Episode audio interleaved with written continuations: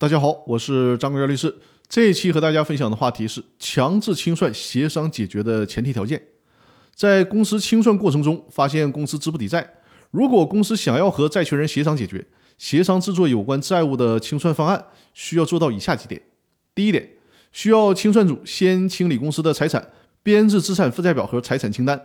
只有以这些材料为依据，才能确定公司到底是不是存在资不抵债的情况。第二点是债务清偿方案需经全体债权人确认。这里所说的全体债权人是指与公司存在债权债务关系的一切债权人，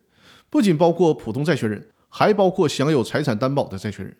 不仅包括需要申报的债权人，还包括无需申报的债权人，比如说职工、税务机关等。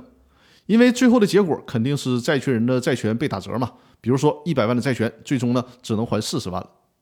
所以说，这个方案需要全体债权人确认。第三点，经过确认的清算方案应当以不损害其他利害关系人为前提。这里边所说的其他利害关系人，是指与公司不存在债权债务关系，不属于公司的债权人范围之内，但是呢，债务清偿方案的执行与他们也存在着法律上利害关系的人，比如说担保物的所有权人、共有人、保证人与公司存在知识产权关系的人等等。第四点。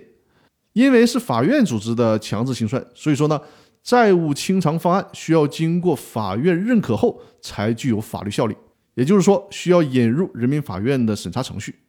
最后呢，如果债权人不能协商一致形成债务清偿方案，或者是人民法院经审查不予认可已经确定的清偿方案，那么就得及时的转入破产清算程序了，通过破产程序来了结公司的债权债务关系了。那好，我们本周的分享就到这里了。更多内容我们下期继续。也希望在下周的时候，我们能够听到更多的、更好的有关战胜疫情的好消息。祝我们二零二一年大家都好运、都健康。好，我们下周继续。感谢大家的收听。